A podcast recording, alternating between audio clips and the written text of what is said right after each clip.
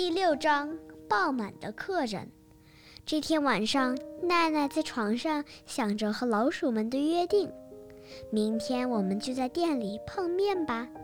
他们一定误以为奈奈是店里的人吧？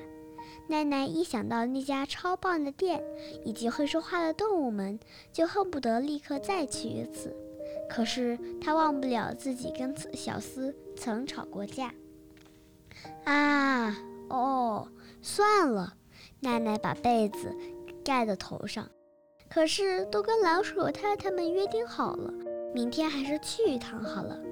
接下来，奈奈满脑子想的都是希望明天快点到来。这是搬家以来奈奈第一次出现这样的想法。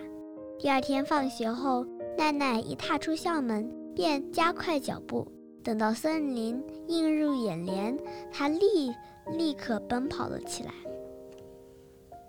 越过小木桥，走进森林，看见那家店后，奈奈才松了一口气，停下脚步。大大的喘了一口气，奈奈推开店门，小四和可东的表情比昨天更惊讶。你怎么还能进来？你又不需要帮忙，真是太令人惊讶了。难道店里所使用的隐形魔法失灵了吗，小四大人？奈奈解释说：“我昨天跟老鼠太太们约好了，今天在这里碰面。”听了这番话后。小斯右边的眉毛抖了一下，这个时候跟昨天一样的小小敲门声正好响起。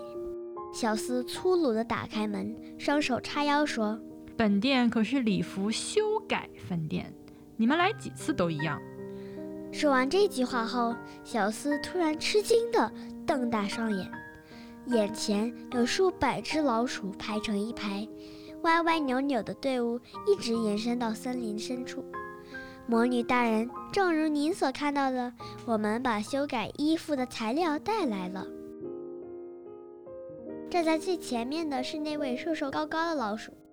仔细一看，队伍当中的每一只老鼠手上都抱着一件干净的旧衣服，每一件衣服的花样和设计都不一样，不过全都是黄色的。这都是之前参加蒲公英嘉年华时穿过的。以后不会再穿的旧礼服。啊啊！奶奶叫了一声，拍了一下手。虽然体型小，却数量惊人，就是指这件事儿啊。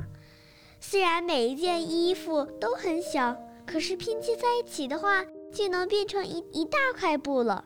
这么一来，就能做出熊小姐的礼服了。原来如此啊，是要做拼布啊。